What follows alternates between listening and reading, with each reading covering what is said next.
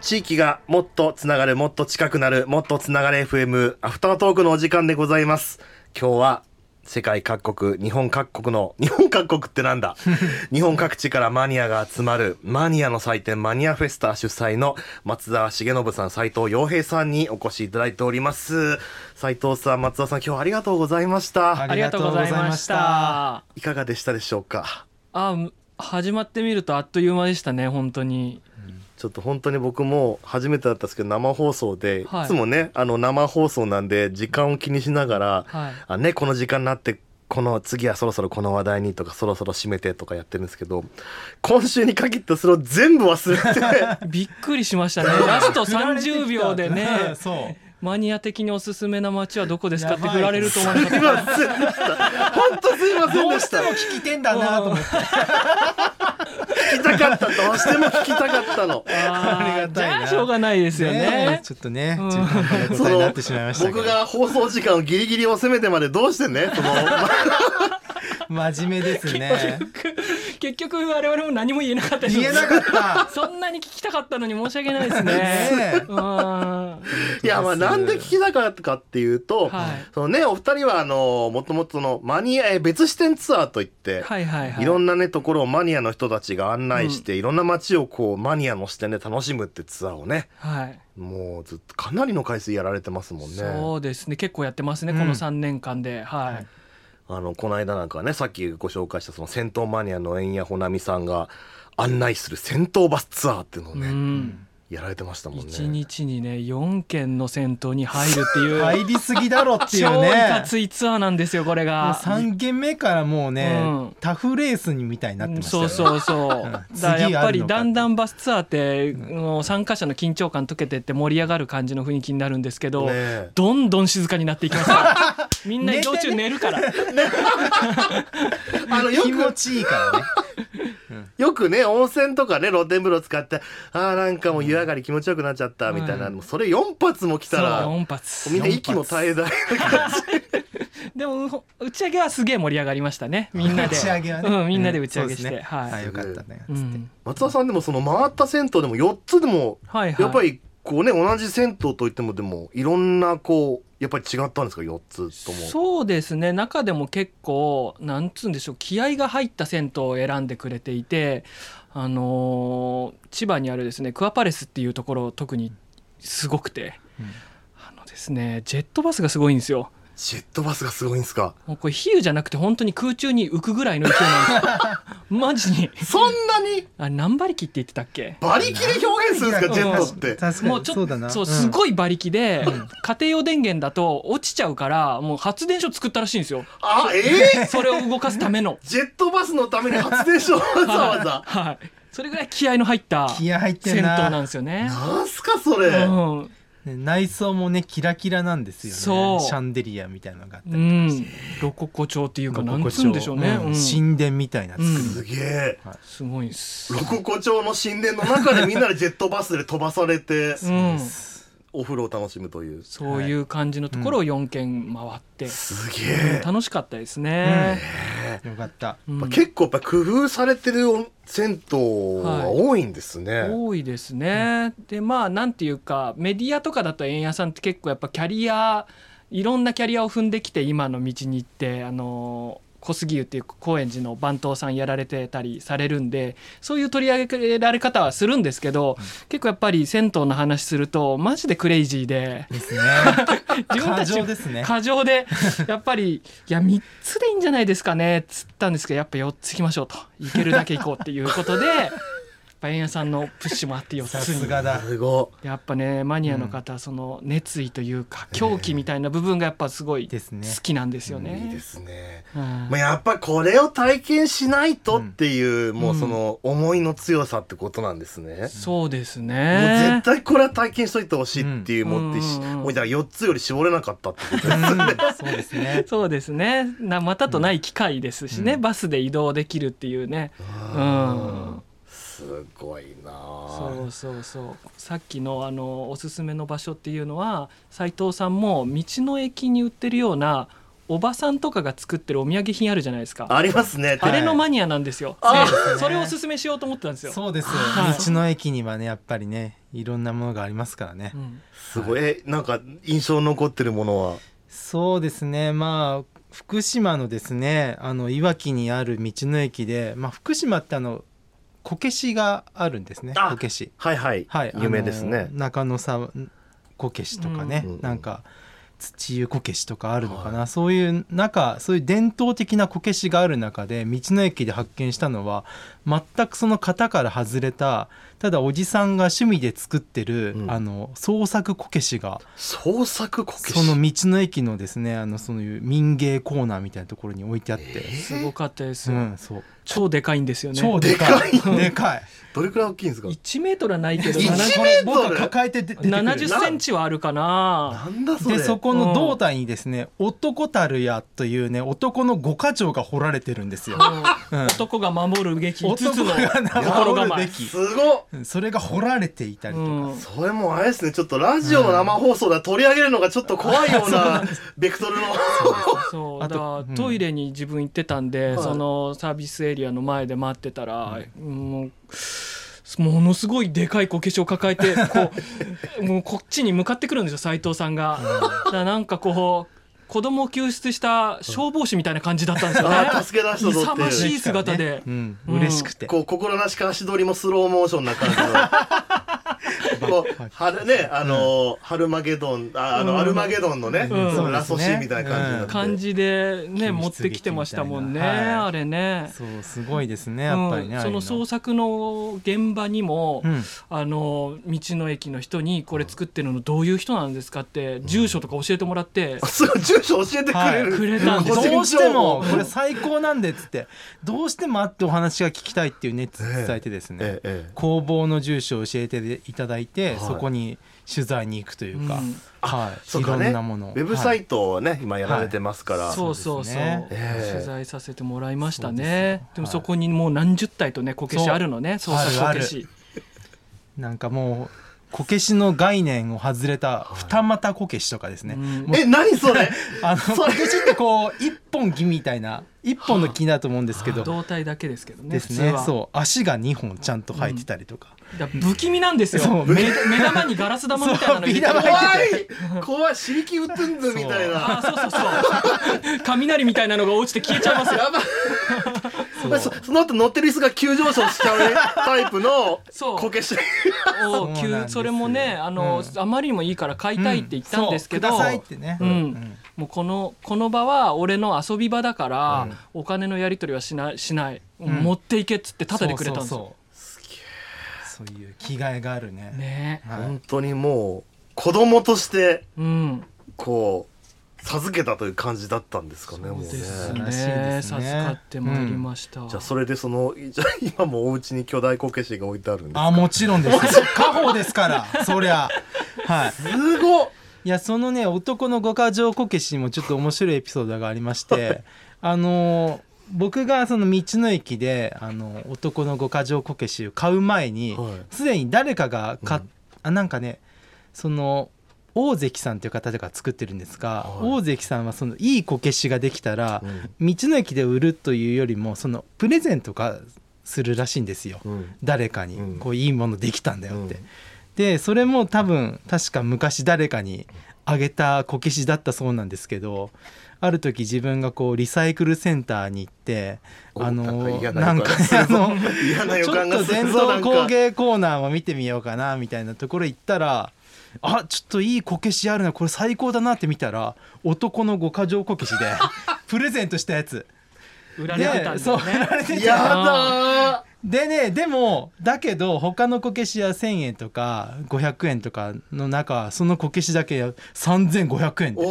おお値段もびっいい値段がついて売られててあこれは嬉しいなと思ってそのリサイクルセンターの人も価値そをうちゃんとね見る分目かってるなあるなってそこれはもうただのこけしじゃないうぞとそうでそれを買い取ってまたその道の駅に3,500円そのままで置い てはいそれが流れ流れてで斉藤さんが抱えて出てきたんですよそすごっそもううですね こけしは天下の回り物というだから斉イトさんも誰かにねプレゼントしたらいいです ね何かめでたいことがあった時そうですねにあーそうですねでもういろんな人とこう回りまして、うんもうロード・オブ・ザ・こけしがねうんそうですね それ拾っちゃダメだよ拾っ欲ちゃしい人みたいなねそう男のご家あ族ーご家長だからそれを通していろんな人のとこに男のご家族もねそこううで行すきね渡やるっぱり男ねたるもの伝えていかなきゃいけないですから、はいすごいも うなんかなんだろううんすごいななんかそうねやっぱりね人って力の入れどころを変えるだけでこんなに尖るんですねそうですねすご。だからまあ一種その方はこけしマニアというかそうで創すね作こけしマニアとも言えるなって思っていて、えでえだんだんチンスポットっていう場所を固定して何か集めてる方とか取材してたのが、まあ、場所がなくてもマニアの人ってチンスポット敵だよなみたいな動くチンスポットとして捉えてど動んどんく。チンスポそうッでトす ねまあそうですね、うん掘り下げていくと同じマインドだよなと思って、うんうんだんだん詳しく我々になってったと。確かになんかこうそのねジャンルとかものっていうのはあくまで多分入り口なんでしょうねただのあねーだからそのその本質はなんかそのそこにどうしてこの人はここまで見せられてるんだろうっていううんその人間模様というかうねんなんかそういうのが見えるのが面白いのかもしれないですね。そうですねやっぱ生き様が見えるスポット自分もチンスポット巡りずっとしてましたけど、やっえぱえ生き様が見えるチンスポットが特に好きなんではい僕ねあの生き様が見える珍スポットですごく僕やっぱき大好きなスポットが、はい青森の、はいえーななんとかない旅館飛びない旅館飛びない旅館っていうね、旅館があるんですよあねり。ますねここがもうすごいもうなんだろうもうとにかくエクストリームな旅館だとそうですね聞いたんですけど松沢さん泊まりに行かれてましたよね松沢さん。なんだったら我々が初めてやった、あの遠いツアーまあ泊まりがけのツアーは青森にしたのはそこに泊まりたいからええ選んだんですけど、なんて説明したらいいのかね あのねこれ難しいんですよねあの10分は必そ要うまああの飛内さんっていう方がはい監修でやられていえて、えもう一人ワンマン経営というか一人で経営してるんですけど、うんもう一人で回せるような規模の旅館じゃないし超でかいんですよ。ほううんでそれを一人で回しきるぐらいエネルギッシュなおじさんで。ほうほうもう自分が行った時は自分一人だったんですね泊まるお客さんが。だったんですけどもう向こうに着いたのが6夕方の5時とかですかね。で次の日の朝昼12時ぐらい出るまでもうマンツーマンつきっきりでずーっと喋り続けてま したほんの数時間寝る時間があっただけ でえ、普通旅館はねこう、はい中井さんがおいろいろ運んで、じゃああとはなんてね、はいいはいいなくなるのがあれじゃないですか、もうずっと横にいるんですかいやもう全然ずっと横にいるし、なんかやっぱりちょっとあのでかいし一部一人しかいないからちょっと怖かったりもしたんですよ、夜。あーうんうんであちょっとこう怖いなんか大丈夫松沢さんお化けとか怖いですかみたいなこと聞かれて「いやそういうの正直自分怖い結構気にしちゃうんで怖いんですよね」っつったら「分かりましたとっておきの心霊現象起こる部屋に泊めてあげましょう」って 言われてあえてね心霊現象何が起こったかをみっちり話されてそこで本当に寝ることにされて。ひ どいだって怖いって言ってんのに、もうさらに怖さを濃縮して、そうでももう怖がる暇もないぐらいもう夜はじゃあ一緒にお酒飲みましょうとかご飯一緒に食べましょうとかっていう感じでずーっとその飛内さんといてもうヘトヘトになって一瞬で寝落ちしちゃった んであの全く怖くなかったですね。あじゃあもう飛びないさんなりの優しさだったのかなっていう感じですね優しさ 優しさではないいやもうデフォルトですよねデフォルトですね。うんうんもうそこまでひたすらこう自己顕示欲をぶつけてくるんですねその旅そ飛うびないさんが顕示欲なのかな顕うん、あり余るパワーですよね、うんもう本当に。へーうんなんかあの聞いた話ではこう料理をね料理もその飛びないさんが作ってらっしゃってって、なんかもう料理してる最中もなんか厨房から叫び声が聞こえてくる ってああそうですね、はいなんか厨房で料理作っててあの夕飯のタイミングで「うわ!」って言いながら 何事だ ってえなんかちょっと指切ったのかなとか「いやいやなんかあと10分で完成そうだ!」ってすごい大きな声で叫んでる んですよ「やった!」って言ってそこから45分後ぐらいに呼ばれま全し然た全部全然見積もり間違えてるんです時よ間甘すぎじゃないですかってお前が言うなって話ですけどそうでね、で必ずその出てくる栄養ドリンク出してくれるんですけど栄養ドリンクうんなん見たことも聞いたこともない栄養ドリンク出てくるんですよなえなんなんですかイソビタン A っていうなんだそれよどこで売ってんのこれなみたんいなだそれ微妙にアルファベットもちげえしえそれ富谷さんの手作りあいやいやいやなんあそうか売ってる売っみてたいるんだ、はイソビタンいイソビタン A どっから見つけてくるんですかそういうのねそうですねで自分はねうんリポビタンそう D なんでしょそう自分はリポビタン D 飲んでなんだた僕はなんなんぶ僕はブランド力のあるリポビタン D でって言いながら飲んでてなんだそれ客にはイソビタン A 飲ませてましたなんなんだそそうれいうどうどうやってそんなエクストリームな旅館を見つけたんですかね松沢さんそう結構そそれはあのネットとかでも一部話題になってたりとかあのテレビでも取り上げられてたりもしたんでそういうので自分はなんか行きたいところを片っ端から Google マップでピン打っておくんですよね。うんで今回はここのエリアを潰そうっていうかい一気に巡ろうみたいな感じでローラー作戦であの一時期巡りまくってましたね。すげえあー楽し そうでもそういうパワーのある人と対峙するってねもう体力勝負ですよねある意味ねまあそうですね。すごいあーそんな感じで体力勝負ですね。片や斎藤さんはね、うんマニア同士でゼロ日コンというねあいーやこの話もね、はいすごい気になってたんですうん よはいあの斎藤さんのツイッターでねいきなり結婚しますっていうか、うんええと思って話話しましたよね。これね、はいうんどういうきっかけで斎藤さんこれそうです ねこれまた一言うーんさあそうですね結はい婚しようが先にあったのか、はいまあ、ある日突然そのマニアの方がうんこう異性として魅力的に感じたどっちなんなんかこう鳥か卵かどっちかなのかなみたいな感じだったんですけどどっちが先だったんですかねまあどうでしょうねうー んでもこれご結婚ってと、こはとでもね、戸籍上は少なくとも夫婦になられいて、そうですねはいえーじゃあもう今も一緒に生活されてらっしゃるんでいすかや今まだ生活してないんですよしてない、相手が今高知に住んでいますんでほう年内は高知で働いててあのですねほうあの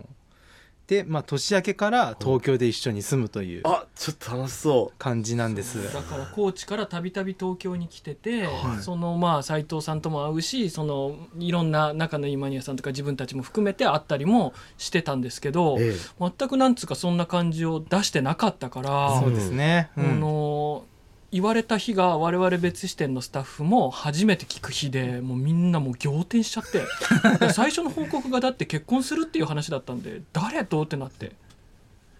あの鉄塔マニアの加賀谷さんとするんですって言ってギャーってみんなもうギャー、うんギャーって驚きすぎちゃっていやね僕もね予想外ですからねそれは斉藤さんですら予想外らしいんですよ、予想外です結婚までとは、そうどまさかねはいよくねツイッターとかでなんか趣味があった人同士でこれ結婚しようとか冗談で言い合ったりしますけど、はいマジで結婚する人を初めて見ました僕やっぱ りねこう仕掛けるのが好きなんでしょうねもうやってやろうみたいな人生丸ごとノリなんですね人生すらそのもマニアさんのねそれこそなパワーの源とはみたいな、ええさっきあのおお話多分あったと思うんですけどなんかそれってやっぱり楽しんでやろう力がやっぱ強いんじゃないかなと思って何もないねこのつまらない世の中をですねそ どうんなどうかしてなんとかこねくり回 して面白さを見つけてやろうっていう、 あそういう理由で結婚したの人生がつまんねえから結婚でもするかっいてやでもそう人生つまんないもん一人だともうねあそう行きか詰まってますから ねさんははいうん一人で生きるのってやっぱ行き詰まりますからうんそのね付き合ってもない段階で、うんその方と一緒に泊まりの旅行に行ったんですよそうで斉す藤さそんうですそれでもなかなかもそうの泊まりの旅行でプロポーズをしたんですよ、ひーいやーまあねでもねうんとんまあねどうやってプロポーズしたんですいやかいやそのプロポーズのやり取りだけでもちょっと教えてくださいよ缶チューハイ3本でうん愛してるなんて言っちゃっていいのっていうね、いや俵町のパンツみたいなでもですね別に ねその離婚にまあね泊まりで一緒に行きましたけど、でもなんかこうもう30超えた大人ですからね、ええなんかまあそういうのもあるんじゃないかなって僕は思ってたんですそういう僕はないですよ今までねええ一度も、ああ相手としては、うんまあ、かつて今までねそういう男女を超えた中だ中っていうところでうん僕だったのかなっていうところで、うんあの友達として行くんじゃないかとねただ本当に100%ありなのか逆に100%なしなのかっていうのはこれはもう全く分かんない状況でしたから斉藤さん的にはすでに好意があって、はいうん、付き合えるんだったら付き合いたいみたいな気持ちで行ったんですそうですね、うん あそこそれを確認ししようとは思っなてるまほどしたねこの、うんこの気持ちはどっちなのかな、そう相手的にはどんなのかなみたい僕はな好きなんだけど、うんこれもうただの友達よみたいに言われたらもうああじゃあ悲しいなと思ってね、うん行ったんですけどそれがねやっぱりど真ん中のあのところだったというか あの、その、はい、夜に、はいまあ一緒の部屋で寝ることになったんですっそうてですよまあお別々に布団並べ伊て豆のねうん4,000円の宿です。うん、はい、別々に並べてどういうやり取りでこうこう結婚することになったんですっけ斉藤さん、そうですねあうんの、まあね明日も朝早いし伊豆から東京まで帰んなきゃいけないし早く寝なきゃなっていう話しながらですね、それまでそういう感じはお首にも出しないわけでしょお首も出してないですよ、男女の感じは、うんうん全くうんでまあもうじゃあ寝ますかっつって僕はい好きだと言いたかったんですけどうん寝ようっつってうんでもやっぱ寝れないじゃないですか、好きだって言いたいからねドキドキしちゃうし、うんああらあらそこでねあのいや、まあもう名前もあれですけど加賀谷さん、はいあの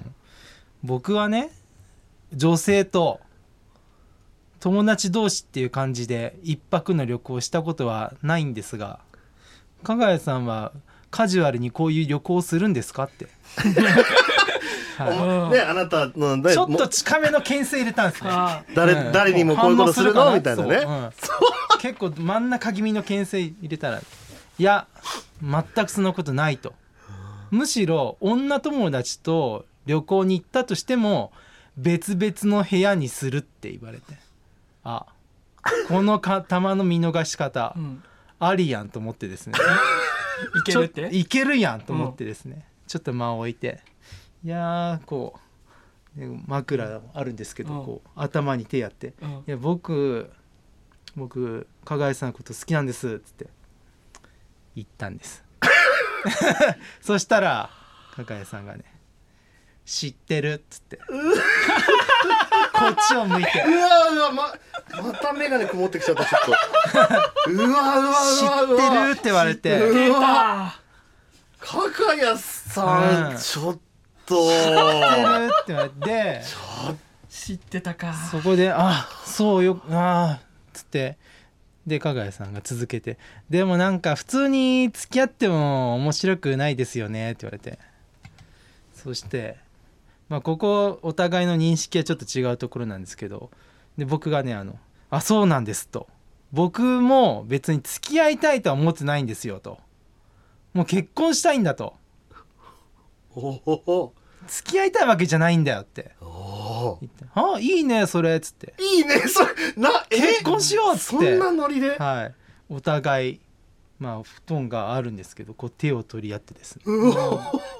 初めてこういうアクションした らしいこれ手手と手じゃなくて電車の連結器の ようなねそうそう組み体操するときに下の人が取るようなポーズですよね掴んであはいいいね結婚しちゃおうっつって